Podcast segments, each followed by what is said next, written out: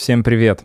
Это подкаст «Доктор Сычев», в котором я, врач, психиатр, психотерапевт и чуточку панк, болтаю с интересными людьми на абсолютно разные темы. Медицина, психология, социалочка и любовь, приправленные моей харизмой гопника, это именно то, что вы заслужили сегодня. Сегодня у нас в гостях Наталья Наумова, гастроэнтеролог из клиники «Рассвет». И мы будем говорить сегодня про современное представление о гастрите, о хеликобактере, о лактазной недостаточности и пребиотиках, о синдроме раздраженного кишечника и пересадке кала, а также про те ситуации, в которых надо к чертовой матери ушить свой желудок и есть немножечко меньше. В общем, будет очень интересно. Но прежде чем начать, обязательно подпишитесь на наш канал на YouTube, поставьте лайк и колокольчик. Сами знаете, какие времена, поэтому, если вы хотите поддержать наш канал, там внизу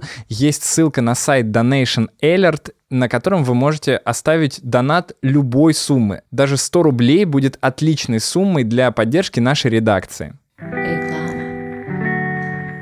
Также хочу напомнить о том, что у нас есть отличный сервис по подбору психологов. И если сейчас вы находитесь в поиске своего суженного практически психолога, то обязательно обращайтесь к нам. Все психологи проходят серьезный отбор, и за каждого я ручаюсь и относительно профессионализма, и относительно этики. У нас есть психологи и психотерапевты, которые занимаются клиническими расстройствами, депрессией, тревожными расстройствами, пограничными состояниями и так далее. Также у нас есть детские и семейные терапевты, с которыми которыми вы также можете начать свою продуктивную работу. Внизу под видео вы можете найти ссылку на запись к нашим психологам, а также на социальные сети нашей неформатной клиники. Там тоже выходит много всего интересного. Каждый день там публикуются статьи от этих самых психологов для того, чтобы вам жилось спокойнее и интереснее. Ну все, давайте начинать. Банки Холл.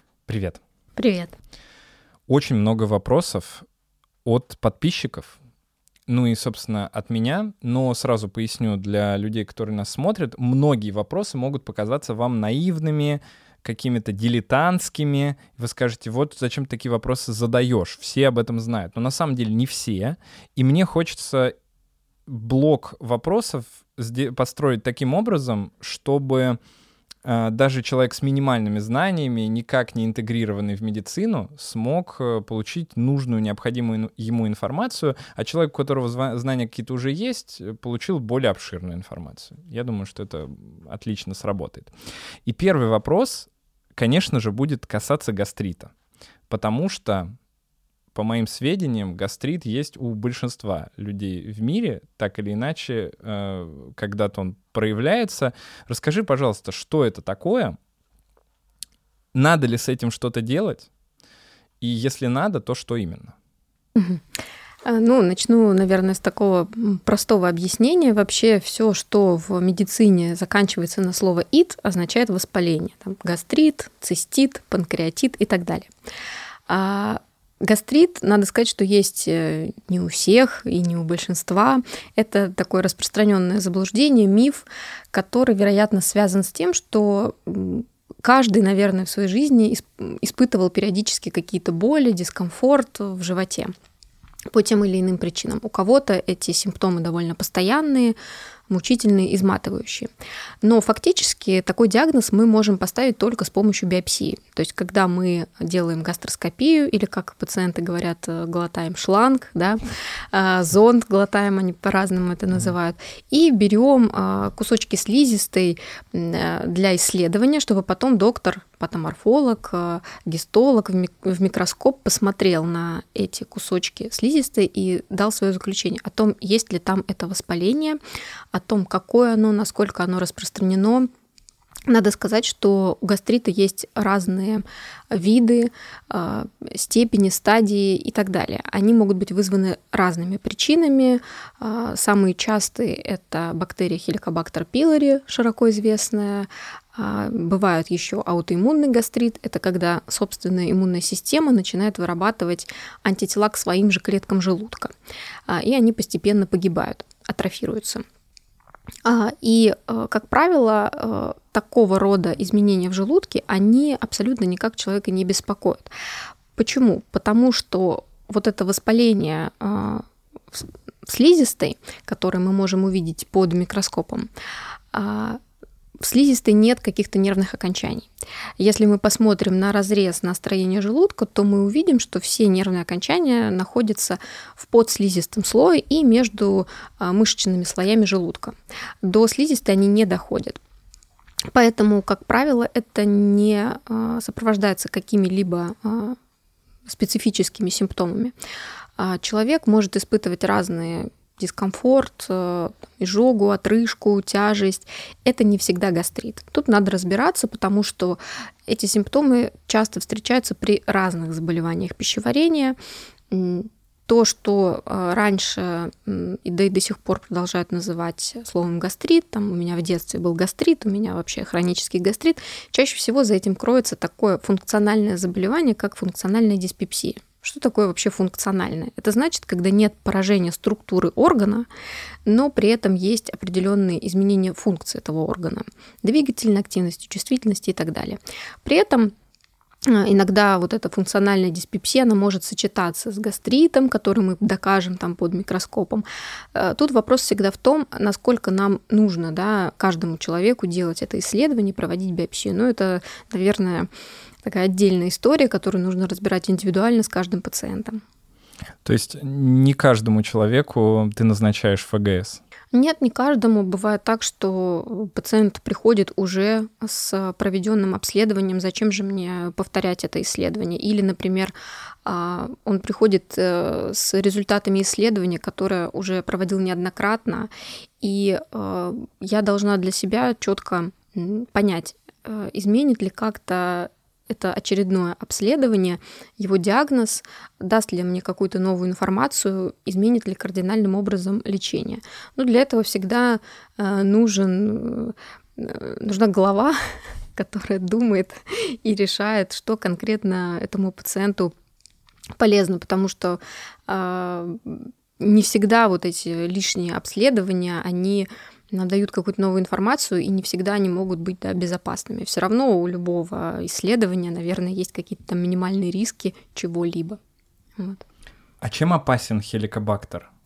Ну, а вообще, это бактерия, которая является таким доказанным канцерогеном, да, то есть, наверное, все знают, что из-за этой вот бактерии в перспективе может возникнуть рак.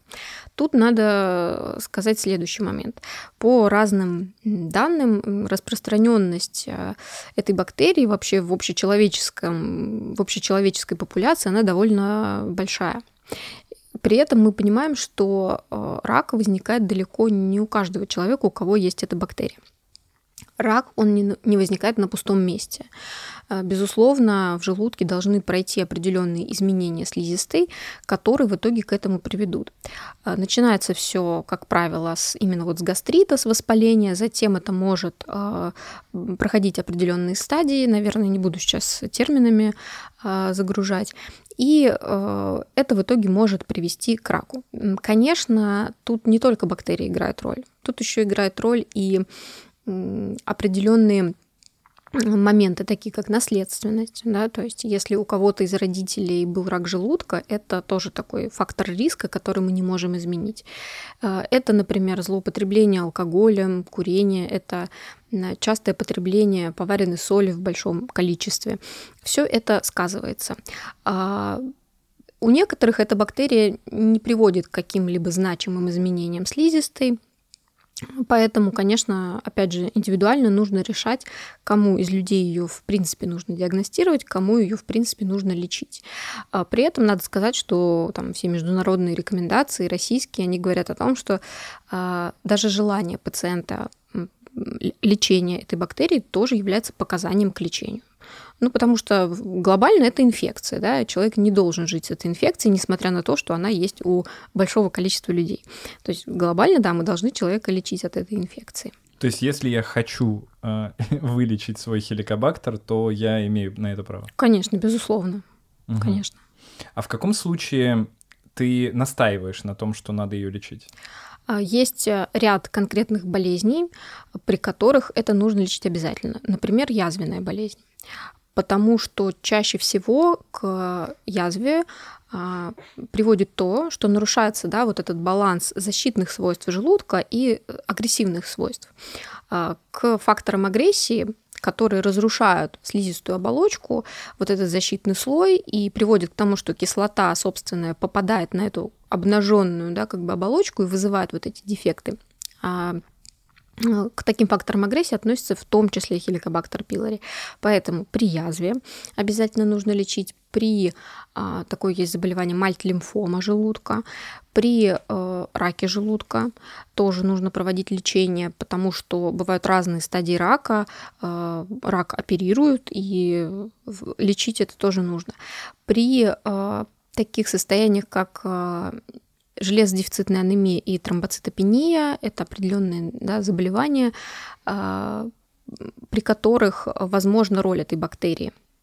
Безусловно, к этим заболеваниям могут приводить большое количество причин, и тут, конечно, надо доктору разбираться, а, потому что я не могу сказать о том, что бактерия причина этих болезней. Нет, это не так.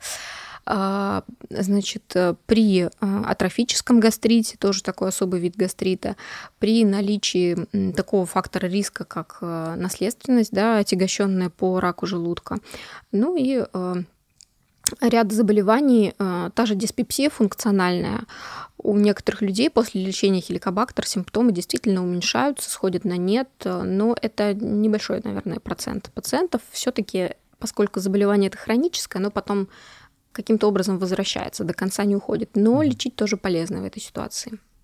Ты сказала про железодефицитную анемию. Это супер частое заболевание. Давай немножечко на него тоже взглянем с точки зрения именно гастроэнтерологии. Из-за чего она развивается и при например, психических состояниях очень часто бывает железодефицит, э, и тут э, ну, связь в основном э, из-за железодефицита могут быть какие-то депрессивные, тревожные симптомы. И я могу назначить, например, препараты железа, и в большинстве случаев действительно я это делаю, потому что не всегда люди доходят до гастроэнтеролога. Но все же, а, всегда ли мне следует, как врачу-психиатру, отправлять к ну, тебе угу. своих пациентов, и а, что мы там будем у них искать? Ну, э, начну с того, что анемия, да, это снижение гемоглобина, это вообще болезнь крови. То есть э, э, анемия это та болезнь, которой, по идее, должен заниматься терапевт или гематолог, ну так, э, в идеале. По гастроэнтерологическим причинам. Э, значит, есть три э, да, как бы основные группы состояний, при которых развивается железодефицитная анемия. А, первое – это когда у нас идет недостаток поступления. Ну, например, это нередко бывает у пациентов, которые придерживаются вегетарианского или веганского типа питания. То есть банально они не получают с едой достаточное количество. uh А в норме у нас обмен происходит таким образом, что сколько мы съели, столько выделилось скалом. А, второй момент, да, а, это избыточное расходование, это бывает, э, например, э, при каких-то кровотечениях, при кровопотерях э, из разных органов. А, как правило, если мы говорим про хроническую анемию, то это не острое какое-то кровотечение, а именно какие-то болезни, которые приводят к постоянной потере крови. Ну, из гастроэнтерологических, например, это может быть язвенный колит, это когда диарея с кровью у людей. А, и третье – это нарушение всасывания. Это могут быть болезни, которые к этому приводят. А вот самая частая причина у молодых женщин железодефицитной анемии или латентного железодефицита – это когда нет снижения гемоглобина, но есть снижение запасов железа. Это менструации. А, Причем для девушки эти менструации могут быть привычными в плане объема кровопотерь, но если мы посчитаем по специальным там, табличкам и шкалам примерные объемы кровопотери, то мы поймем, что они все-таки довольно-таки умеренные. И это самая частая причина того, что есть дефицит железа. Плюс а, нередко дефицит железа развивается в период беременности и грудного вскармливания, потому что идет избыточное расходование, ребенку тоже нужно получать железо, он его, соответственно, от мамы получает. Но если мы исключили эту самую частую причину, э, то э, дальше нам нужно, сопоставив с какими-то жалобами пациента, э, провести диагностику ряда болезней. Например, это может быть атрофический гастрит, в том числе аутоиммунный. Это может быть целиакия, такая редкая довольно болезнь, которая приводит к нарушению всасывания железа. Это может быть болезнь а, из группы воспалительных заболеваний кишечника, болезнь крона, язвенный колит. Там э, два момента. И идет потеря, это кровь с калом да, выделяется, и при, например, поражении тонкой кишки при болезни крона идет нарушение всасывания. То есть, когда в кишечнике язвы, там э, не всасывается то железо, которое человек с пищей потребляет.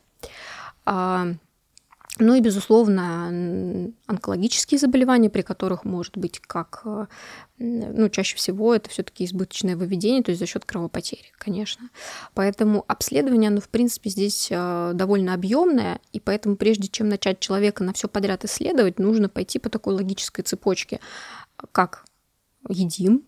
А, может быть, девушка ест только курицу, не ест а, красного мяса, например, или только рыбу ест, да, у нее умеренные месячные, и как только мы это скорректируем, у нас эта проблема уйдет.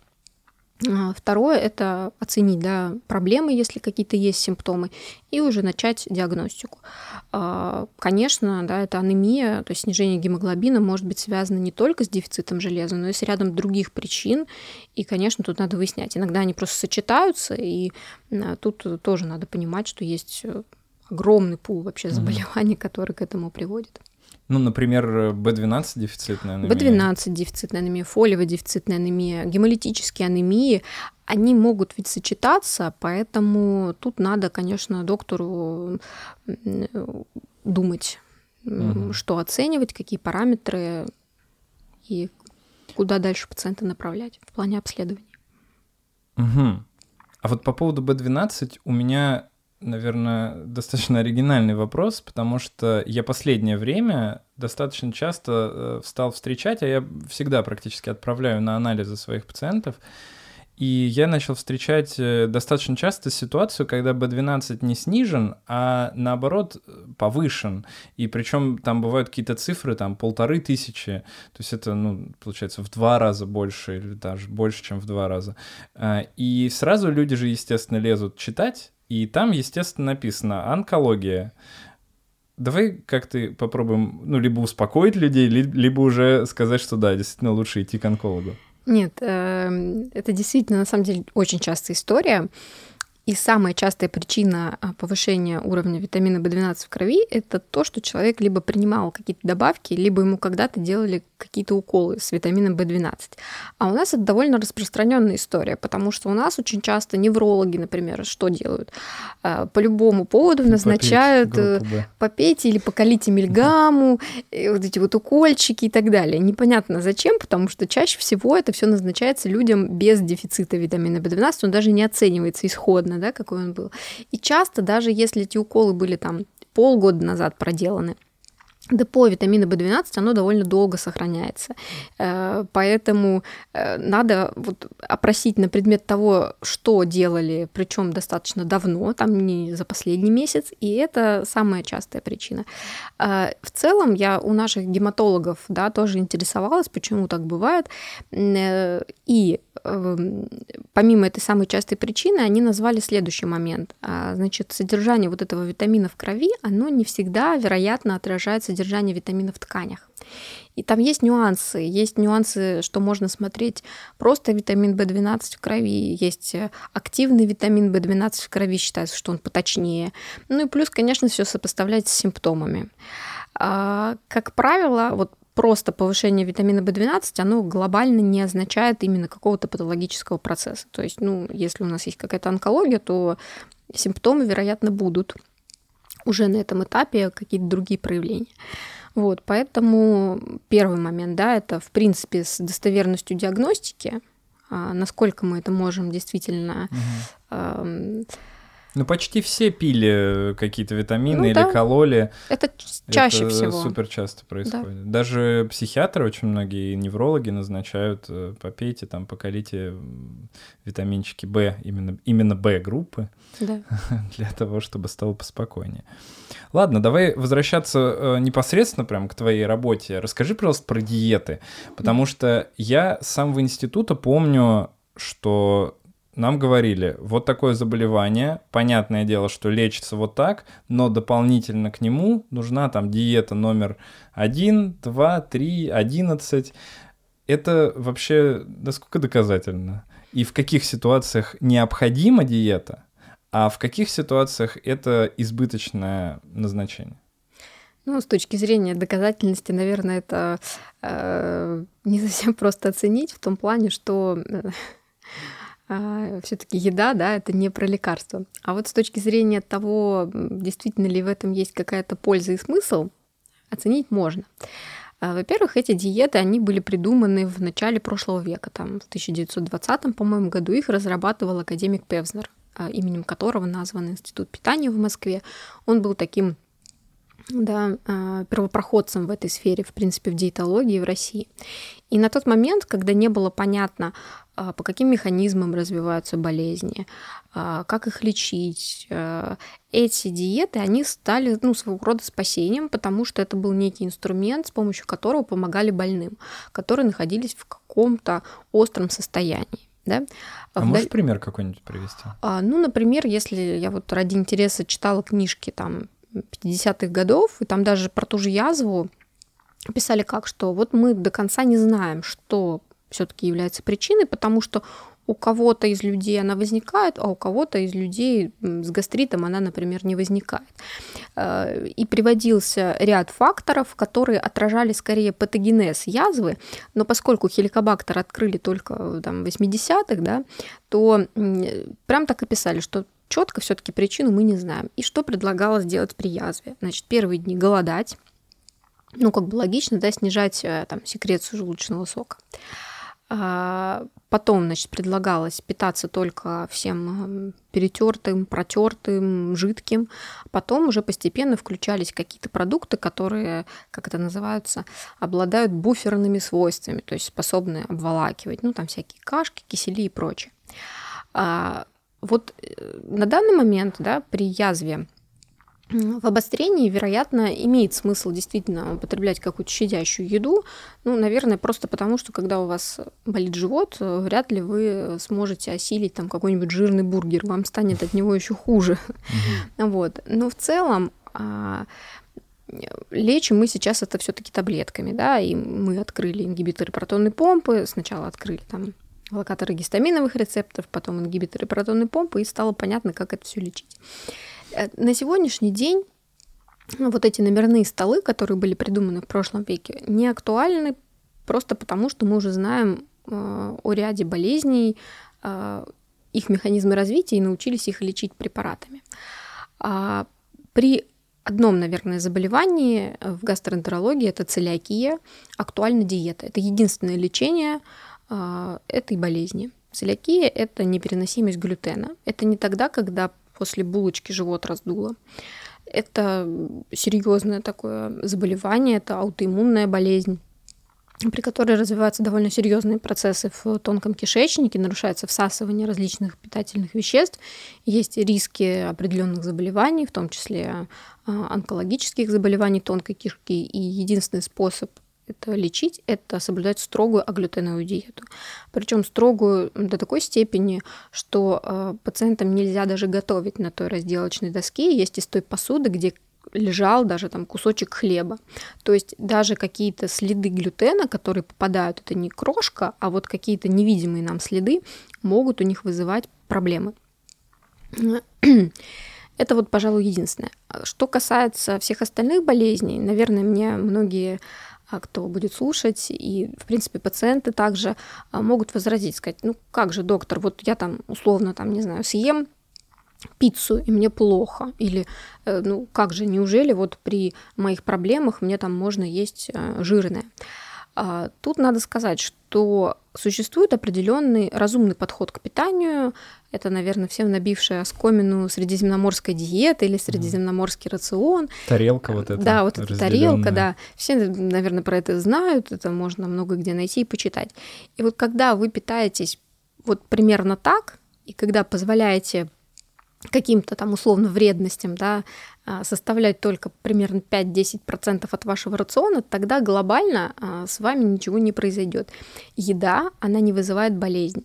Болезнь развивается по довольно сложным механизмам, до конца не всегда понятным нам до сих пор, да, в ряде редких заболеваний. Просто некоторые продукты при ряде состояний могут усугублять или провоцировать симптомы. И у каждого человека эти продукты свои – ну, например, а, нередко люди отмечают, что у них там изжога на что-то кислое, или, например, на лук, или там на хлеб. Но я знаю таких пациентов, у которых изжога от овсяной каши или от воды. Ого, от Отсу- воды? Отсюда вывод, да. Разве вода или там овсяная каша это что-то вредное? Ну нет, конечно. Просто это их индивидуальная реакция. У них есть уже болезнь, которую нужно лечить должным образом, а, и на время обострения там отказаться от какого-то конкретного продукта. Но потом это все есть можно. Поэтому всегда вот такие моменты обговариваю с пациентом, привожу примеры, что такое там, средиземноморский тип питания, все это рассказываю. И ну, при некоторых болезнях, там, при СРК, например, могу рекомендовать на короткий промежуток времени, есть такая диета Low Food Map, но это не на всю жизнь, это на определенный период, который позволяет выявить какие-то продукты, которые усугубляют симптомы, и потом понять, какое количество этого продукта нормально переносится, и а, человек э, может его есть. Ну и при аллергиях еще, наверное, да? Да, но аллергия это не совсем все-таки гастроэнтерологическая mm. болезнь, это все-таки отдельный да, пул. Конечно, есть а, а, пищевые аллергии, а, это такие да, острые довольно состояния, есть пищевые непереносимости, там есть грань между этими состояниями. Если мы говорим про какую-то непереносимость, это зависит от того, сколько ты съел. То есть, условно, угу. от одного мандарина ничего не будет, а вот от килограмма может и обсыпать. Но это не аллергия, это такая вот как псевдоаллергия. А вот э, при истинных аллергиях там действительно э, от даже следов продукта возникает острая реакция, там шок анафилактический, отек горла, сыпь и так далее. Э, есть еще да, одна редкая болезнь в гастроэнтерологии – эозинофильный эзофагит. Это, ну вот, если очень утрированно сказать, это по типу бронхиальной астмы только в пищеводе. Ого. Это очень утрировано. И вот э, при этой болезни... А какие симптомы?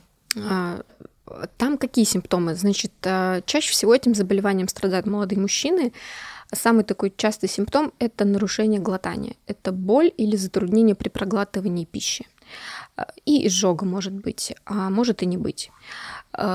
И вот в такой ситуации, когда это присутствует, мы должны обязательно провести гастроскопию, конечно, взять биопсию из пищевода и увидеть там большое количество таких клеток, как эозинофилы, которые вызывают это воспаление, потом приводят к тому, что вместо этого воспаления приходят другие клетки, которые начинают там формировать уже рубцовую ткань. И это все приводит к тому, что пищевод сужается, его называют э, таким кошачьим пищеводом, потому что выглядит реально как вот такой в колечках, да, такой, как у кошки. Вот. И э, при этой болезни, кроме лекарств, иногда предлагают соблюдать диету с исключением там, шести самых частых аллергенов. Но это не у всех работает, э, потому что эта болезнь, она не связана конкретно с аллергией на эти продукты, там немного другие механизмы. Вот эта болезнь, да, мне на ум пришла. Э, ну и пожалуй, все. Есть ряд состояний, при которых безглютеновая диета тоже может быть полезна. Это, например, э, в дерматологии такая есть болезнь, как герпетиформный дерматит. Э, пробовали, да, при различных неврологических заболеваниях и при аутизме, насколько я да, помню. да, да, были такие исследования. Вот, э, ну, в ряде случаев это тоже может оказывать какой-то положительный эффект. Ну вот, пожалуй, все. То есть Правильно я понял, что человек, который, например, лечит язву, не попадает под запрет на пиццу? Э, нет, не попадает. Ну, конечно, если он съест там пиццу с перчиком халапеньо, наверное, ему будет не очень приятненько. Но в целом нет. Угу. Это здорово. Мне кажется, это хорошая новость для многих людей. Давай немножечко поговорим э, про миф. Э, ты уже мне сказал, что это миф по поводу красных, зеленых, желтых овощей. Мне кажется, этот миф больше всего распространен э, при каких-то послеродовых э, историях. Очень часто запрещают э, или во время беременности запрещают женщинам есть вот нельзя есть вот красное, вот зеленое там е... ну я не знаю, может быть не так, конечно, э, может быть наоборот, но нельзя есть какой... какие-то цвета. В этом есть хотя бы горсточка истины или вообще никакой? Нет, в этом нет горсточки истины. Я не знаю, откуда пошел этот миф, э, как цвет но он очень распространен, согласись. Очень распространен, но в этом нет логики, потому что цвет продукта, он э, никак не влияет на то, как иммунная система на это отреагирует. Э, иммунной системе нашей по барабану красный это был перец или зеленый. То есть реакция-то, если мы говорим про пищевые аллергии, угу. реакция идет на белки, которые содержатся в продукте, а не на пигменты. Вот. Наверное, это связано с тем, что аллергии наиболее часто у людей там встречалась на какие-то фрукты, там, возможно, не знаю, мандарины, а, то есть угу. цитрусовые, да. Но вот нередкий такой аллерген – это, например, белок коровьего молока. Молоко вообще белое. Ну, э, вроде бы не красное, не зеленое, да, но тем не менее аллергия на белок этого молока, она встречается там на морепродукты. Морепродукты, рыба тоже может быть белой и красной. Опять же, нет, э, это действительно миф, но э, я не аллерголог, я, наверное, не очень глубоко в теме, откуда этот миф возник. Но нет, кормящей маме, беременной маме можно есть все. Ее рацион должен быть разнообразный. Более того, проводился ряд исследований, который показал, что чем разнообразнее питается мама, тем э, ниже риск развития аллергических заболеваний у ребенка. И не только аллергических, но и аутоиммунных. Это тех болезней, которые развиваются из-за того, что собственная иммунная система атакует свой же организм. Э, как это работает? Когда иммунная система человека, ребенка, вот он рождается, она знакомится с разными видами бактерий, там всяких глистов, вирусов, она тренируется. А, если ребенок, условно говоря, растет в стерильных условиях, он же не может всю жизнь так да, находиться. Он рано или поздно там идет в детский сад. А, как обычно бывает, ребенок идет там в детский сад, и родители начинают а, страдать от того, что он постоянно приходит с соплями оттуда. Да. Почему? Потому что он э, во внешней среде контактирует с разными вирусами, и его иммунная система тренируется, и он начинает там переносить ряд каких-то неопасных для его жизни а, заболеваний. Я не говорю сейчас про то, что mm. надо устраивать ветряночные вечеринки. Нет. У не, меня просто вчера не... ребенок лизнул э, кнопку в лифте. Ага. Ну ничего, лизнул, ничего страшного. Э, максимум, что с ним будет, ну э, какой-нибудь понос у него случится. Но опять же, должно попасть определенное количество какого-то вредного агента, который способен был бы вызвать что-то. Вот, поэтому э, нет, наоборот, надо питаться разнообразно. И, кстати, вот в контексте, да, я специализируюсь по воспалительным заболеваниям кишечника, это болезнь кроноязвенной кори, тоже проводились исследования, и было показано, что если мама кормит ребенка э, молоком, кормит его долго, ну там больше полугода, да, э, как минимум там, да, полгода рекомендовано. Если кормит дольше, если при этом разнообразное питание, то есть, э, да, вот э, формируется богатая микрофлора, э, много, если фруктов, овощей, то это снижает риски этих болезней в будущем. Здорово. А есть какие-то продукты, которые вообще лучше исключить? Или такой еды нет? То есть алкоголь. Все... А, алкоголь. Ну, это не совсем продукт, конечно, это все-таки напиток. С точки зрения медицины, безопасной дозы алкоголя не существует в принципе. Да? А, при этом, а, поскольку все мы живые люди, да, все прекрасно понимают, что все равно как бы люди периодически алкоголь употребляют. И вот была придумана такая история, как условно безопасные дозы алкоголя. Условно безопасные это вот в среднем по там, популяции э, посчитали, сколько же грамм этилового спирта человеку, э, по идее, не должно навредить. Гипотетически не приведет ни к чему плохому. И тут надо быть очень осторожным к этому, как это доносить до пациента, потому что нельзя сказать, что вот если вы там будете, условно говоря, каждый день выпивать э, стопку водки, ничего страшного не случится. Ни в коем случае. Эти условно безопасные дозы, это не значит, что так можно делать. Это значит, что вероятнее ничего не будет. А вот если превысите, то будет. Но э, все-таки э, это Э, я не говорю про какие-то аспекты там алкоголизма, это все-таки касается именно психиатрии. А вот что касается повреждения внутренних органов, это и болезни печени, и поджелудочной железы, и увеличение риска рака пищевода, желудка, толстой кишки. Риска. То есть э, мне могут возразить, как это называется, ошибка выжившего, да, что там мой дед пил, курил угу. э, и дожил до 95 лет. Ну, хорошо, а сколько людей, которые пили, курили и умерли от какой-то болезни? То есть риски все равно есть. Поэтому, если можете, то не употребляйте. Или делайте это редко, в, там, в небольших дозах. Все вот эти условно безопасные дозы, они причем для каждой страны разные. Вероятно, это связано с тем, что ну, люди примерно понимают, кто сколько где пьет. То есть ну и плюс э, все-таки в разных странах разная экологическая обстановка. Конечно. Социальная. Какой алкоголь, кстати, наименее опасен с точки зрения гастроэнтерологии? Водочка? Нет, да, это забавно, когда пациенты говорят, что можно язву водкой вылечить, но нет, нельзя. Нет, а, тут нет такого а, безопасного с точки зрения гастроэнтерологии. То есть проводился ряд исследований, которые оценивали там, потребление определенных напитков, оценивался в принципе алкоголь как а, таковой. То есть э, да. нет разницы особенно виски, пиво или водка? Ну да, грубо говоря, просто считается в рамках того же, да, средиземноморского типа питания, что допустимо вино, да, как там содержатся, кто там, флавоноиды, да, по-моему. Потому что просто в Греции больше пьют вино? Возможно, да. Вот. Ну, нет, тут такого нет. Опять же, да, если ко мне там придет пациент и скажет, что я там каждый день пью пиво, я ему скажу, да, а переходите-ка вы, голубчик, на водку. На водочку, ну, нет, да. конечно. Вот, поэтому нет. Просто ряд э, алкогольных напитков при определенных болезнях может усугублять э, симптомы, там тоже вино, пиво, поскольку они там сидр, слабоалкогольные, они могут вздутие усиливать и какие-то такие бродильные процессы угу. провоцировать. Ну вот я поэтому, собственно, и спрашивал, потому что я, например, из всех алкогольных напитков э, люблю только пиво, но мне от него по всем вот фронтам плохо вообще, это невозможно, то есть это следующий день я либо на унитазе сижу, либо еще что-нибудь делаю такое малоприятное.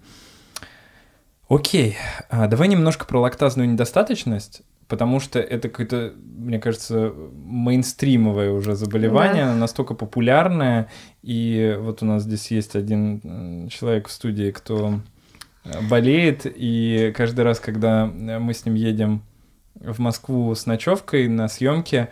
Э, с утра на завтрак он берет себе кашу, закидывается лактозаром э, и говорит, что это ему помогает. Вот раскрой, пожалуйста, секрет э, вообще, что такое лактазная недостаточность и действительно ли Яков эм, может переваривать кашу, если выпьет лактозар?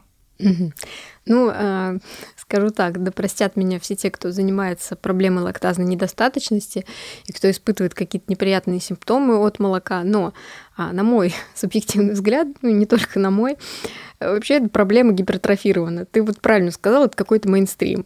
То, значит, у нас э, все там с ума сходили из-за железодефицита, как-то какое-то было течение. Потом, значит, э, все у себя упорно искали целиакию, или, может быть, не искали, а просто садились на безглютеновую диету. Потом, да, какая-то волна по поводу молока. Ну, значит... Ну, железодефицитом я вот, может, и поспорил бы, потому что я, повторюсь, я назначаю практически всем, потому что очень часто угу. симптомы совпадают.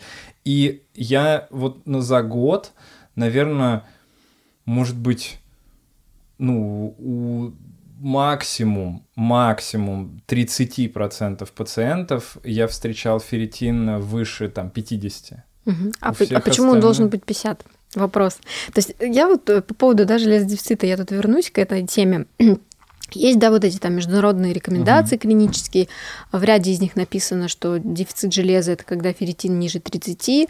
Американцы, тут э, гастроэнтерологи, кстати, написали рекомендации о том, что ниже 45 считается уже железодефицитом. Вот, да, я на это как раз Вот вообще такая вещь довольно спорная в том плане, что э, не всегда лечение анализа говорит о том, что мы вот добрались до сути симптомов, потому что все вот эти симптомы, они очень неспецифичны, и они могут встречаться при ряде состояний. Поэтому, когда я там условно вижу гемоглобин 140, а ферритин ну, 25, я не всегда думаю о том, что здесь э, батюшки дефицит железа. Поэтому вот э, здесь я бы так тоже все это интерпретировала с осторожностью. А в плане мейнстрима я имела в виду не то, что это не распространенная ситуация. Нет, она правда распространенная, но э, про мейнстрим я имею в виду в контексте там, что вот там, не знаю, в соцсетях популярно mm. и вот да, это с, чем, с чем приходят пациенты. Ну так вот, возвращаясь к значит, лактазной недостаточности. Вообще в молоке и в кисломолочных продуктах есть такой углевод, как э, лактоза. А, этот углевод, как и все, в принципе, компоненты пищи, должен а, каким-то образом у нас усваиваться. У нас есть ряд определенных ферментов, которые отвечают там за усвоение жиров, белков, углеводов. И вот у нас есть э, фермент лактаза, который э, значит, обитает в тонкой кишке и должен этот углевод переваривать. Но у ряда людей этого фермента может быть мало, у ряда людей он может вообще отсутствовать. А, и а, почему вообще это, в принципе, происходит? А, во-первых, эволюция штука умная, и природа, она, в принципе, не предполагала, что человек после того, как он закончит грудное вскармливание, решит пить чье-то еще молоко. И поэтому это, в принципе, можно рассмотреть как вариант такой вот нормы, что со временем, особенно с возрастом, количество там, активности этого фермента, она снижается потому что, ну, вот так просто устроено, да, угу. и я бы не назвала это даже болезнью. Это вот такой вариант нормы, он очень распространен в определенных популяциях, да, а, и там, если почитать какие-то данные вот эпидемиологические, можно увидеть, что там у большого там, количества людей в какой-нибудь там стране э, присутствует э, вот эта недостаточность этого фермента. А, значит, что происходит? А, даже если этого фермента нет совсем, человек все равно может какое-то количество молока нормально усвоить. Почему? Потому что природа умная, опять же, и в кишечнике живут помимо этого еще и бифидобактерии, которые как бы компенсаторно это все перерабатывают, этот углевод. А, что значит э, будет от того, что человек пьет молоко? Это никак ему не навредит в контексте того, что это не вызовет какую-то болезнь, какое-то поражение структуры органа. Максимум, что с ним будет, ну, у него вздуется живот, поболит, и у него будет понос. Вот это вред, который, да, максимум можно ожидать от молока. А при этом надо сказать, что люди могут усвоить разное количество лактозы. Там, если не ошибаюсь, даже люди с полным там, отсутствием этого фермента могут усвоить 12 грамм этой лактозы если не ошибаюсь. Могу в цифрах путаться.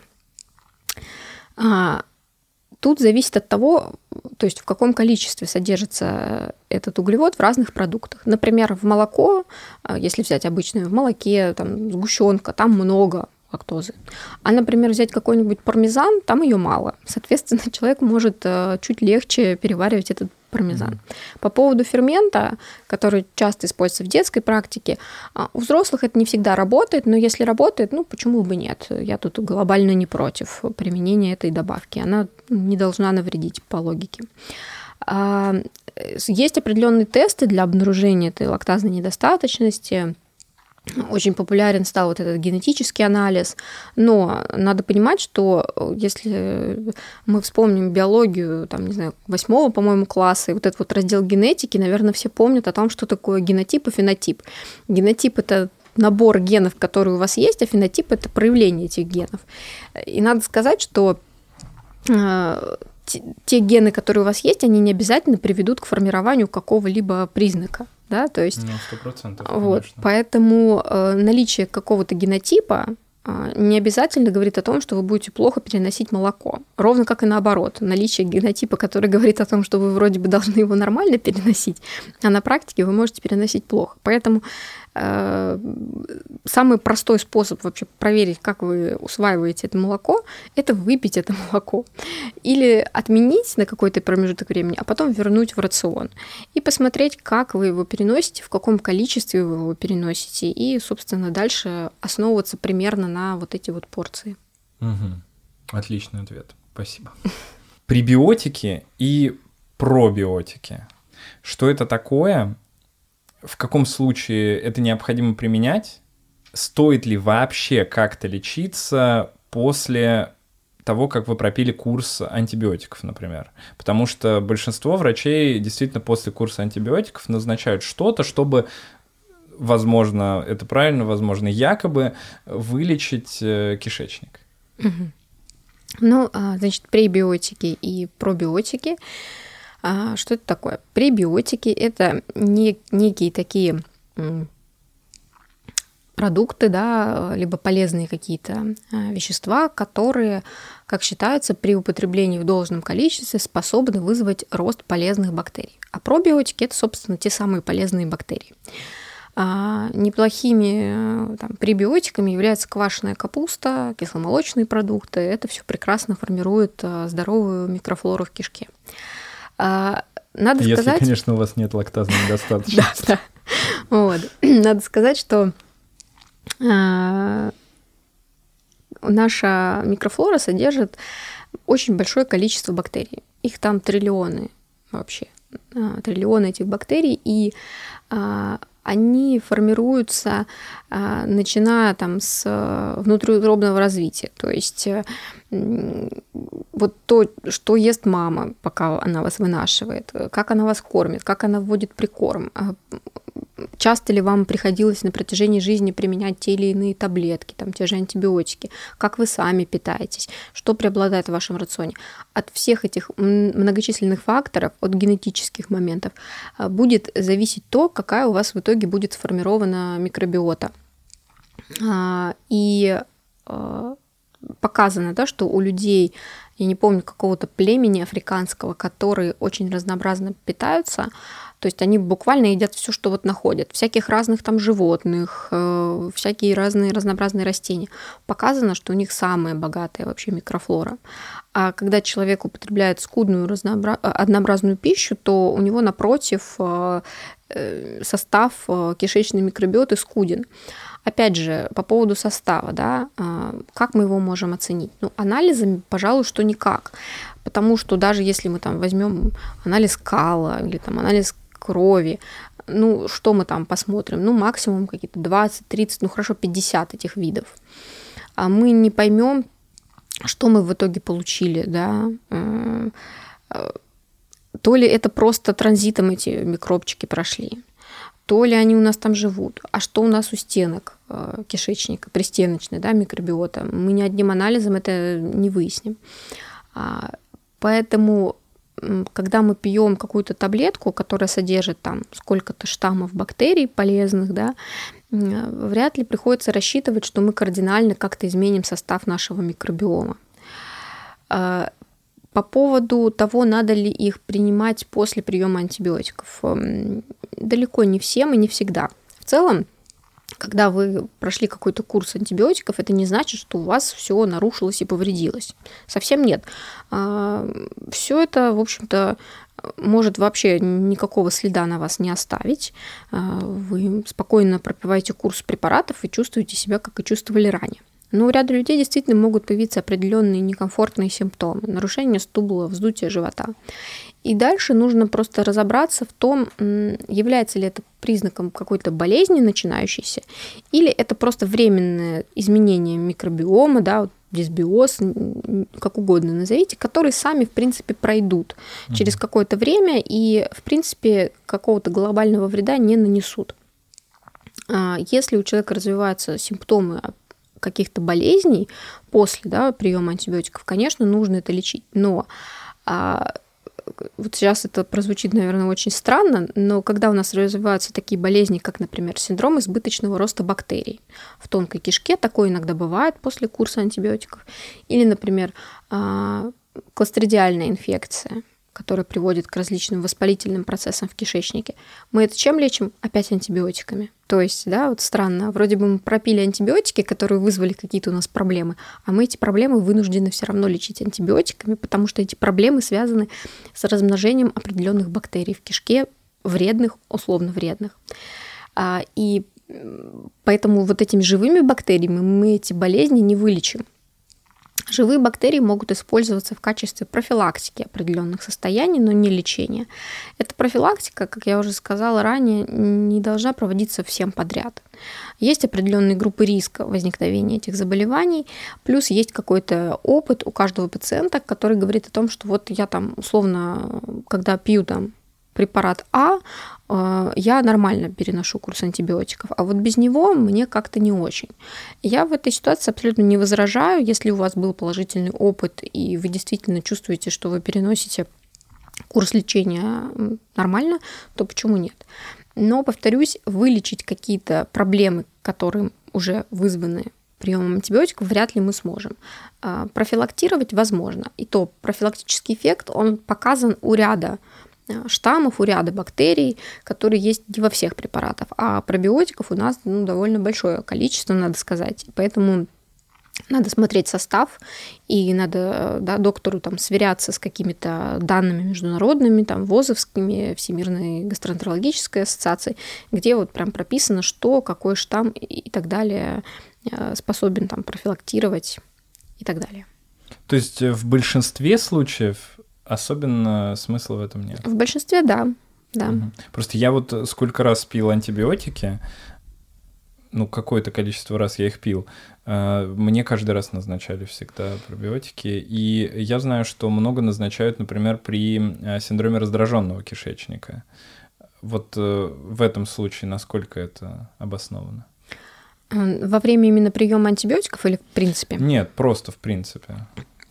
А, в принципе, а, это один из возможных механизмов влияния на симптомы СРК, но я бы не назвала его ключевым. И тут я действую по такому принципу. Если пациенту конкретный препарат помогает, окей, а, можно его курсами какими-то принимать. Э, глобально пробиотик вряд ли способен повредить, хотя был описан случай смерти от пробиотиков. Э, да, у пациента с глубоким иммунодефицитом, то есть надо понимать, да, когда мы ему живые бактерии даем, они способны вызвать э, определенную инфекцию и привести к каким-то разнообразным последствиям к росту там своих каких-то условных патогенов в кишке и прочее. То есть был такой случай, по-моему, у ВИЧ-инфицированного пациента описан литературе. Но глобально они не повредят, поэтому э, можно, если вам помогает, пропивать какой-то курс. Но в целом это вряд ли способно устранить все симптомы СРК. И э, здесь э, стоит чисто логически подумать, можем ли мы да, вот, назначать всем подряд там, конкретный препарат.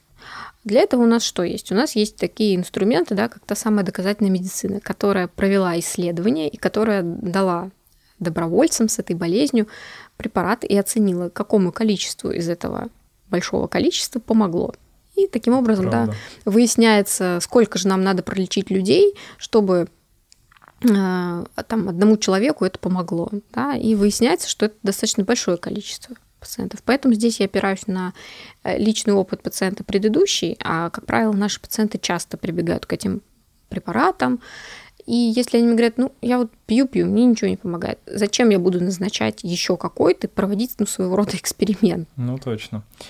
Давай, наверное, перейдем к СРК, угу. потому что это, наверное, самая э, такая сходная тема с э, моей специальностью.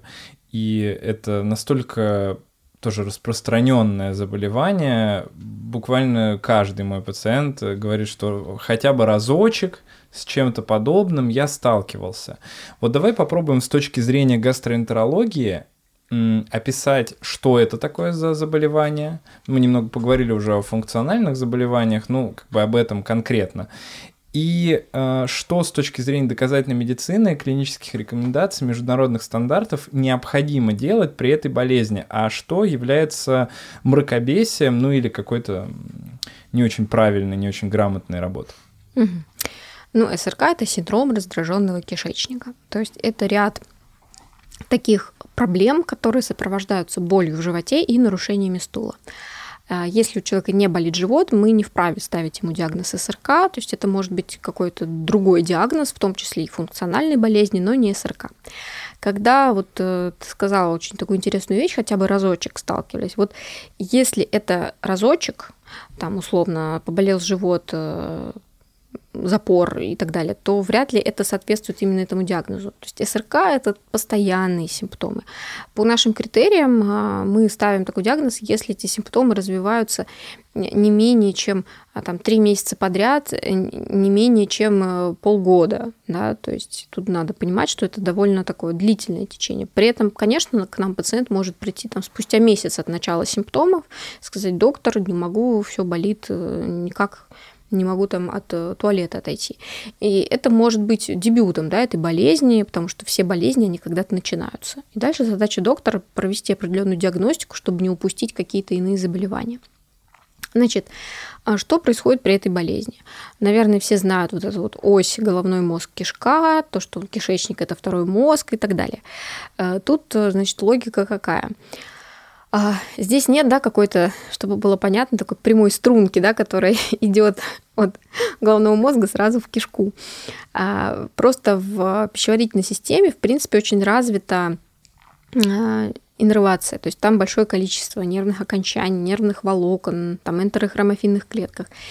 И во всех этих а, нервных окончаниях да, есть определенные рецепторы, там, в том числе рецепторы серотонина, и все это, э, вегетативная нервная система, все это контролирует двигательную активность нашей пищеварительной системы, в частности, если говорим про СРК, то кишечника толстого, а, и э, его чувствительность. Чувствительность, по сути, к нормальным процессам. У каждого человека есть э, газы в кишке, у каждого человека по кишке продвигаются каловые массы. При СРК эти нормальные процессы воспринимаются как боль за счет того, что собственная нервная система э, реагирует неправильно на эти процессы. Э, нарушается двигательная активность, кишечник может в каком-то месте там перерастягиваться, чуть больше надуваться. Часто пациенты могут жаловаться на то, что они даже видят, как у них там надувается эта кишка, особенно худенькие люди, а, указывать какое-то конкретное место, где вот у них э, больше всего болит, и это тоже можно объяснить определенными э, особенностями нашей анатомии. Ну, а, как правило, это бывает так, что то, то там, тут поболит, то здесь поболит. Причем боль, она бывает иногда разное. То есть э, иногда, когда спрашиваю, у вас болит живот? Нет. А когда начинаешь расспрашивать подробно, то понимаешь, что кто-то это просто оценивает как дискомфорт, кто-то как распирание, как тяжесть, как какие-то спазмы. То есть тут надо поподробно побеседовать. Что при этой болезни надо делать? Надо, во-первых, э, врачу объяснить пациенту, что он предполагает, как развивается эта болезнь, а, тем, что она да, нарушает качество жизни. Это не, э, та болезнь, которая довольно распространена, и, вероятно, она связана и с особенностями питания, и с там, социокультурными моментами и так далее. А, и объяснить, каким образом можно с этой болезнью справляться.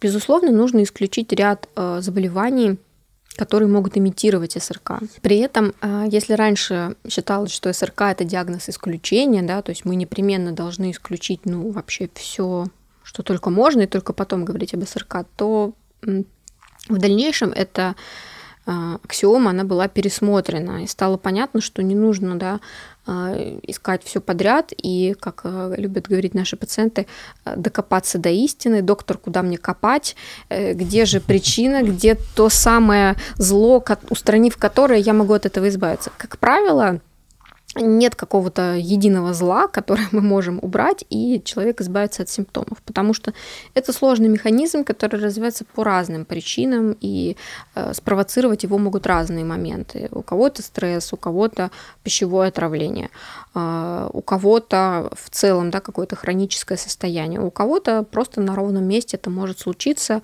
и э, на фоне, да, как мы говорим, полного благополучия.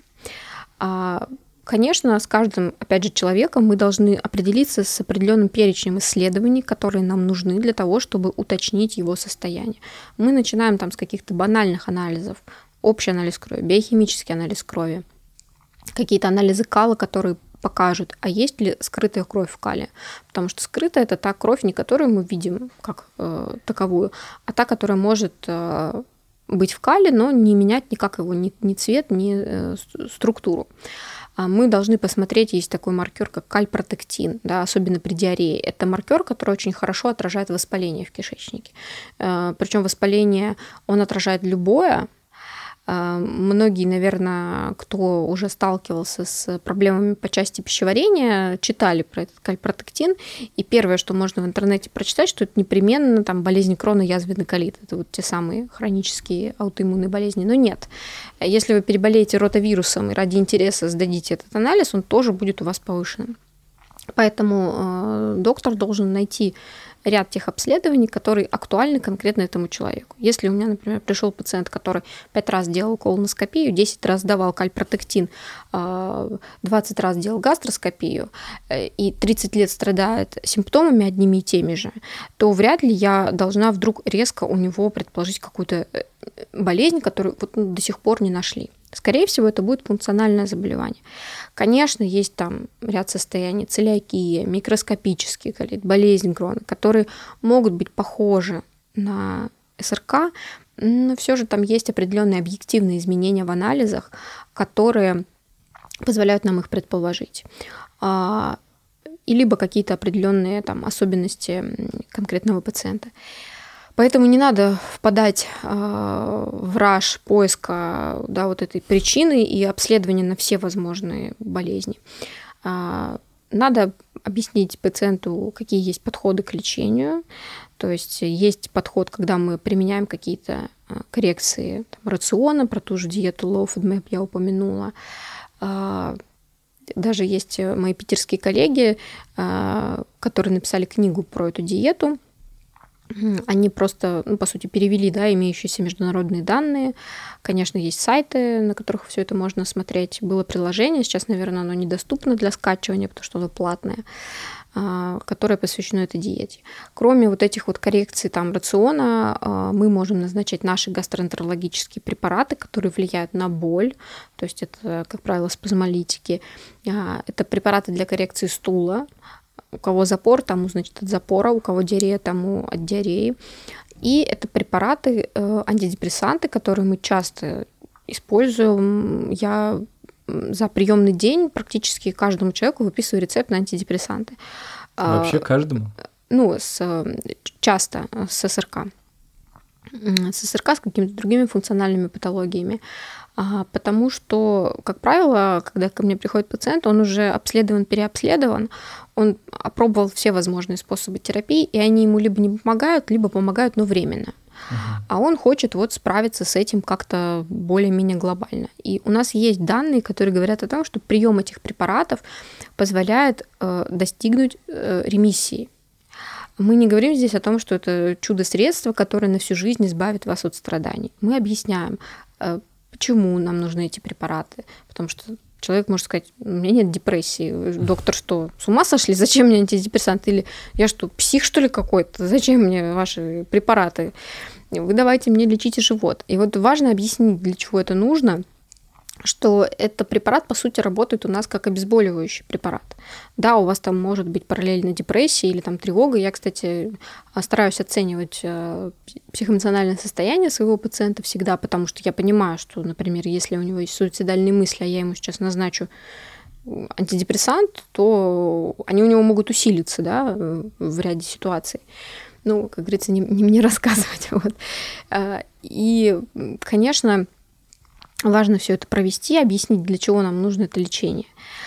И направляю на психотерапию активно, причем психотерапию, которая может быть связана не только с тем, что у человека, например, там тревога какая-то есть или там зацикленность на сем... да, а есть специальная даже психотерапия при СРК как раз, да. когда учат вот работать с этими симптомами непосредственно, как ну, а. когнитивно-поведенческая да, терапия да. СРК есть, да, такая. Да, вот это вот те подходы, которые нужно использовать. Но самое главное, как мне кажется, это человеку просто объяснять, не, не, не отмахиваться от него, не говорить, что у вас все нормально.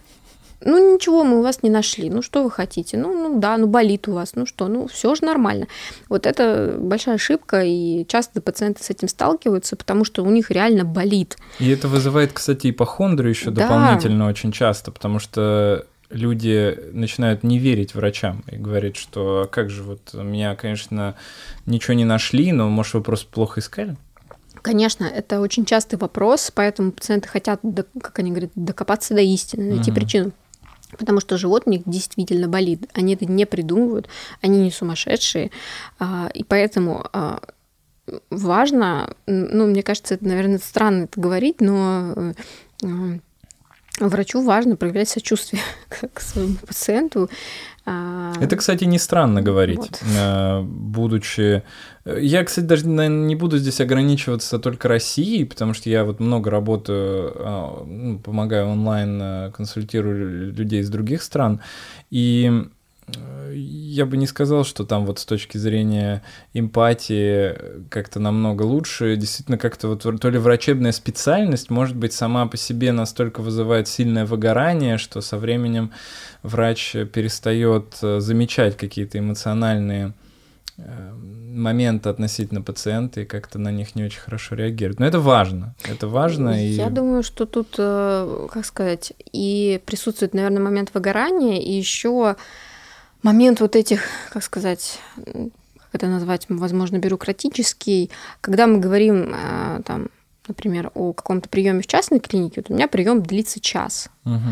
И, конечно, я понимаю, что там мои коллеги, которые работают в поликлинике или, например, в стационаре, у меня тоже есть такой опыт, и я понимаю, насколько мой подход, он изменился за это время, потому что когда ты в стационаре работаешь, ты быстренько там забежал в палату, провел быстренький опрос, как правило, у тебя пациенты тяжелые, и ты там, что называется, не рассусоливаешься, ты должен понять какие-то четкие очень вещи и сделать огромную кучу дел, связанную в том числе с бумажками, а, которые позволят этим пациентам а, вылечить свою болезнь, выжить, да, там, не умереть. То есть это очень, как правило, непростая задача, а в поликлинике это просто огромный поток, и мы понимаем, что когда 10 там 10 минут на пациента, ты не будешь сидеть и слушать его час, да, ты, конечно, должен быстро решить задачи, которые, а, то есть когда пациент приходит к врачу, он хочет э, поговорить, он хочет высказать свою боль, свои проблемы, но доктор, помимо того, что он это все должен слушать, он должен еще и какие-то четкие вещи выяснить, и когда у тебя на это час, это одна ситуация, когда у тебя на это 10 минут, это другая ситуация. Да час это иногда, ну, кажется мало. Иногда кажется да. мало.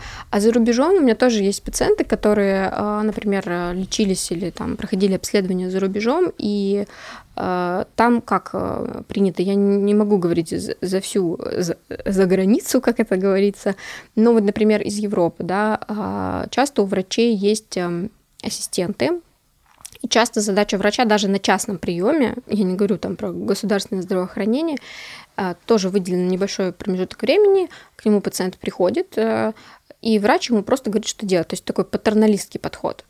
Вот, тебе нужно сделать вот это. И когда а, да, наш э, русский человек, который привык к задушевным беседам, да и, в принципе, наверное, любой человек, да, хочет, чтобы ему объяснили, он пытается спросить, доктор ему говорит, так, э, я здесь врач, я так сказал, mm-hmm. то есть он не утруждается тем, что это нужно как-то объяснять. А дальше ассистент тебе по почте присылает заключение этого доктора, и все. А, то есть а, такой подход, конечно, он многим пациентам не близок, а, и они не, не понимают, а, когда они не знают, зачем им что-то нужно и почему им это нужно, конечно, у них это вызывает недоверие. Ну и вообще эта проблема довольно такая сложная, многогранная, можно бесконечно на эту тему говорить. Что и... бы ты посоветовал? Я обычно всем советую задавать миллион вопросов э, врачу? Э, своему врачу, да, чтобы понять э, как минимум его компетенции, потому угу. что очень часто, когда действительно врач говорит, нет, я врач, и я лучше знаю, то это означает, что, возможно, он просто не, ну, не очень... Либо не очень знает, либо, ну, не знаю, считает себя вправе так говорить. Ну, это уже, наверное, какие-то личные качества человека. Что бы я посоветовала? Врачу я бы посоветовала, если у него есть такая опция и такая возможность, а, послушать человека, не перебивать его, потому что очень часто в этом рассказе содержится большое количество информации. Когда э, пациент начинает уходить от вопроса, я это понимаю, у меня тоже такое часто бывает, я его направляю. То есть бывает, спросишь там, э, да или нет, пациент тебе начинает рассказывать про двоюродного дядю. Ну, то есть, конечно, это все бывает. Надо, да, четко как-то корректно направлять. Потом э, у многих пациентов есть э, разный подход. Кому-то э, действительно пациенты говорят, доктор, вы мне, говорит, это ничего не объясняете, я все равно ничего не запомню, вы мне скажите, что мне делать.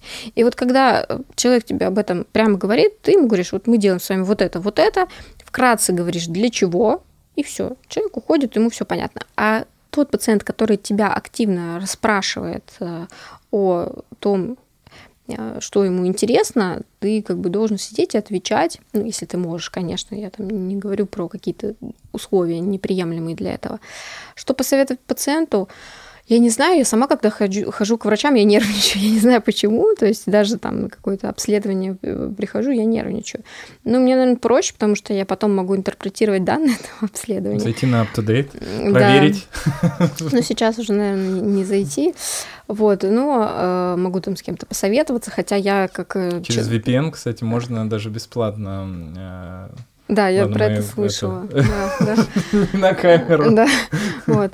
А я тоже, да, попадала, скажем так, в руки некомпетентных э, коллег, которым я как бы просто доверяла, но по итогу, когда я там уже ретроспективно все это оценивала, я понимала, что это была, конечно, полная чушь. Поэтому ну, я не знаю, что тут посоветовать. А, как-то, наверное, сама образовываться в рамках каких-то простых банальных вещей, там тоже, не знаю, биологии. Ну, конечно, всю медицину невозможно выучить, тем более невозможно, зайдя в русскоязычный там интернет, прочитать какие-то ценные сведения. Как правило, это такой идет какой-то разброс, устаревший и не соответствующий действительности. Угу. Давай пару слов еще после СРК поговорим про э, психогенные э, тошноту, и психогенную диарею, э, психогенную рвоту даже иногда. С такими симптомами к тебе обращаются люди, и что ты им в этом случае советуешь? Ведь вылечить это невозможно, а часто от стресса избавиться тоже невозможно. Например, человек летит на самолете, и каждый раз, когда он летает, а он ну, вынужден летать, например, по работе или хочется ему летать, потому что у него отпуск, каждый раз он сталкивается с, например, жуткой тошнотой, с которой ему приходится мириться, да еще и она может наступать заранее, дня за три. Ну, в любом случае, конечно, я должна как доктор убедиться в том, что это именно психогенные симптомы, да, что это а, как мы это в гастроэнтерологии называем функциональные да, симптомы. То есть, например, у нас есть такой диагноз, а, называется синдром тошноты и рвоты, да, функциональный. А, это когда нет никаких причин для этого. А, если не удается с помощью там, психотерапии проработать какие-то моменты типа аэрофобии или там, не знаю, страха там, выступлений, страха высоты и прочее, а, ну, кроме психотерапии, симптоматическое лечение. То есть, если вы понимаете, что вы летите на самолете и вас тошнит, вы берете с собой любой противорвотный препарат, который вам пропишет доктор, который обладает этим действием, и принимайте его на весь тот период, что вас тошнит. В этом, по сути, нет ничего плохого, если там болит голова, а, как-то разово, да, выпить таблетку и избавиться от симптомов. То же самое касается тошноты, то же самое касается диареи, то же самое касается запора. В любых там путешествиях можно использовать определенные препараты, которые вам посоветует врач. Угу. Отличный ответ. Очень понравился. А, так. Еще очень важный вопрос от нескольких э, моих подписчиков он поступил. Что за пересадка кала? Это, я так понимаю, достаточно какая-то тоже популярная история э, в русскоязычном интернете.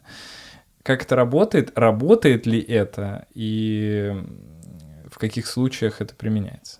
Угу. Значит, э, по поводу пересадки кала. Это метод э, действительно работающий. Э, на данный момент э, во всем мире есть единственное показание к этому методу терапии – это тяжелый псевдомембранозный колит, который не поддается терапии антибиотиками. Что такое псевдомембранозный колит? Вот раньше я говорила, да, там про то, что Человек может полечиться антибиотиками, в его кишечнике размножится условный патоген кластридия, кластридиодес дифицили, и она приведет к воспалению в кишечнике.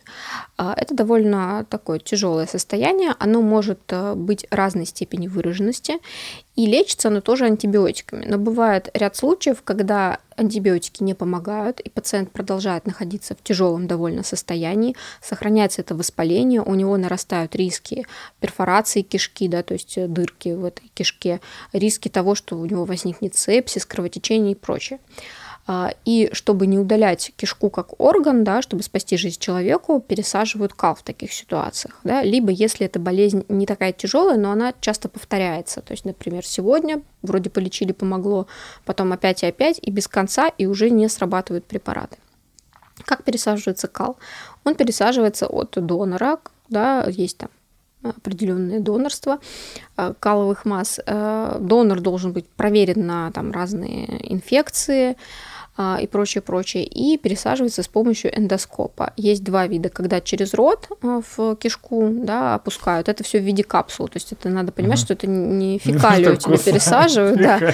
Это все делается каким образом? Собственно, сами фекалии их угу. измельчают, ну, не измельчают, а как это перерабатывают до такого да, жидкого состояния, помещают все это в определенную капсулу и проводят пересадку. Либо это делается, соответственно, через анальное отверстие, то есть с помощью колоноскопии эндоскопии также проводят вот эту вот пересадку каловых масс.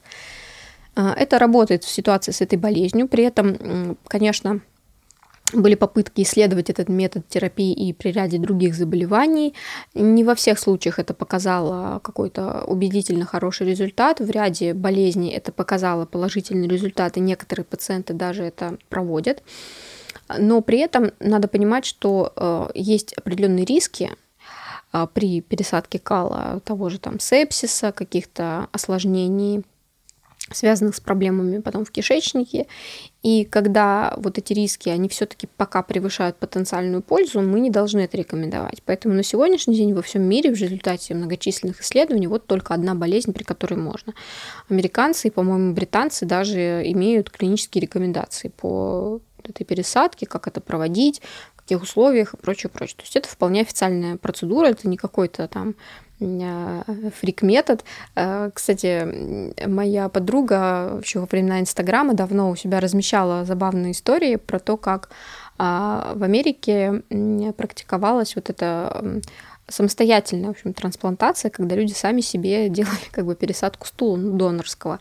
Ну, то есть э, в целом это да, метод, который довольно широко так исследован. Вот. Э, смысл в том, чтобы подсадить э, другую микробиоту, которая позволит справиться с э, вот этим патогеном, который размножился в твоей кишке. Угу. Ты сказала про дырки в кишечнике. Я угу. вспомнил про то, что одно время очень многие, ну, якобы врачи говорили о каком-то синдроме дырявого кишечника. А. Что это такое? Ну, конечно, ту дырку, которую я имела в виду, это ну, я понимаю, да, дырка. это абсолютно... это перитонит. это перитонит, когда... Вот. А про синдром дырявой кишки, ну, надо сказать, что нет такой болезни. Просто при разных заболеваниях кишечника, при болезни крона, язвенном колите, при целиакии, даже при СРК, по-моему, когда изучали, собственно, как выглядит эта кишка, стало понятно, что есть ряд особенностей, при которых вот клетки кишечника не плотненько друг к другу стоят, а вот и имеют какие-то промежутки. Но это надо понимать, что это не какие-то да, гигантские дырки, в которые проваливается там какая-то бактерия.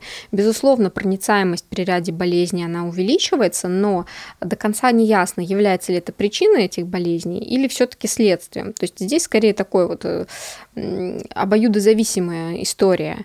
И когда мы лечим какую-то хроническую болезнь, скорее всего, меняется и проницаемость, она улучшается. Поэтому делать упор именно на то, что это надо как-то латать и заклеивать, конечно, нельзя. Это все безосновательно, потому что это лишь один из... да, ну это один из компонентов э, огромной системы развития болезни. Если взять там те же ВЗК, там, э, если посмотреть на патогенез, это механизм развития болезни, во-первых, он еще и до конца непонятен, во-вторых, он там занимает какие-то огромные развороты и содержит огромное количество информации. Ну и, конечно, не все так в этом плане просто. Ну, это понятно. Давай поговорим немножечко про процедуры бандажирования и шунтирования и ушивания кишечника, ой, кишечника, желудка в основном, да, я так понимаю. А в каких случаях это проводится? Я так понимаю, что частично это проводится при каких-то заболеваниях, естественно, а, но часто это делается а, для того, чтобы снизить количество потребляемой пищи, ну и, в общем, для эстетических каких-то целей или там для похудения, может быть, по показаниям. Но тем не менее, меня интересуют э, два вопроса. Первое, э, в каких случаях это оправдано? И второе, э, чего мы можем ждать как осложнений? А, это оправдано в случае, если у человека есть ожирение, которое не поддается никаким другим способам коррекции. Вообще ожирение это не болезнь, а именно пищеварение, да, это такое э, метаболическое заболевание, связанное с нарушением обмена веществ. И там дело не только в том, что человек э, много ест и мало двигается. Там есть ряд процессов, которые запускают там воспаление и прочее, прочее, и приводят к определенным моментам. И, конечно, в лечении ожирения, безусловно, должны использоваться все современные данные, которые у нас есть по эндокринологии, по диетологии. У нас традиционно этой болезнью занимаются эндокринологи. Кроме там составления определенных рационов и там, двигательной активности, есть лекарственные препараты, которые применяются в лечении ожирения а, и ожирения там, плюс сахарного диабета. Они тоже используются по показаниям и есть к ним противопоказания, то есть это да, не какая-то волшебная таблетка, которую мы можем бесконтрольно пить и есть все, что хотим, лежать на диване и будет нам счастье. Нет. И в ряде случаев, когда не удается э, достигнуть снижения веса, не только по эстетическим показаниям, а, наверное, даже там по каким-то уже э, моментам, связанных с болезнями, которые развились на фоне да, ожирения, там, сахарный диабет, гипертония, какие-то проблемы с суставом, да, когда человеку нужно срочно снижать вес, иначе дальше будет только хуже и, возможно, какие-то плохие исходы. Тогда может применяться вот э, такое хирургическое лечение. А, опасно ли оно? Ну, а, вероятно, поскольку да, там происходит определенная перестройка, и часть желудка как бы она отключается, и непосредственно маленький кусочек желудка как бы подшивается к тонкой кишке, у нас идет определенное да, выключение механизмов пищеварения. И частично а, может быть дефицит каких-то микроэлементов, витаминов, которые на этом участке кишечника способны были бы всасываться. Но надо сказать, что тонкая кишка, она довольно длинная, и, в принципе, всасывание происходит по всей тонкой кишке. Здесь нужно подходить индивидуально. Конечно, у человека после операции на органах пищеварения могут появиться разные симптомы, совершенно там, и по типу демпинг-синдрома. Это такая ситуация, когда человеку, например, удалили часть желудка или желудок, и, конечно, его пища сразу быстро поступает в кишку и развиваются все соответствующие неприятные симптомы. И это могут быть какие-то там а, неспецифические проблемы типа тяжести там в желудке, там отрыжек, э, изжоги из-за того, что забрасывается эта пища обратно, да, а, то как бы человек привык, что у него есть определенный объем, в который он эту объем да, желудка, и он ест, и желудок это все хранит и, и перерабатывает, а то, значит, объема стало резко меньше. Конечно, может быть заброс обратный там, кислого содержимого в пищевод. Поэтому тут надо решать индивидуально. А, кому-то это позволяет действительно справиться с проблемой ожирения и в дальнейшем избежать опасных заболеваний сопряженных с ожирением, у кого-то вызывает неспецифические симптомы и должно, ну, либо специфические, и должно корректироваться соответствующим образом. Ну, вот глобально так.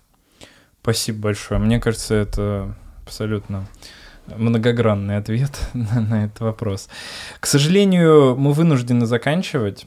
Э, хотя у меня вот сейчас в голове, ну, как минимум еще шесть, наверное, вопросов, которые каждый занял бы минут по 10 минимум. Но э, если вдруг у вас остались какие-то вопросы, вы можете задать их в комментариях.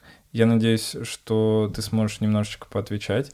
Ну и если прям совсем много вопросов, то пишите об этом, и, возможно, мы встретимся еще разочек, если ты будешь не против. Я только за.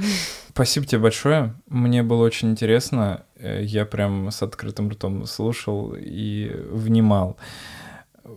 Ну, надеюсь, что какие-то вопросы мы смогли закрыть. Э, надеюсь, что тебе было комфортно здесь. Спасибо, друзья, что смотрели. Э, подписывайтесь. Так, кстати, вот тут куда-то нужно? Не, никуда, Ничего меня не нигде нет. А... Приходите на прием, всех вылечу. Да. А, Натальи нет в социальных сетях, поэтому подписываться в этот раз никуда не надо. Можете а, прийти на прием в клинику «Рассвет» в городе Москва. А, ну и оставайтесь с нами, подписывайтесь на наш канал, ставьте лайки, колокольчики. Отправляйте нам донаты, покупайте консультации наших психологов, покупайте наши книги. В общем, все покупайте и поддерживайте всячески наш проект. Ну и до новых встреч. С вами был доктор Сычев. Пока.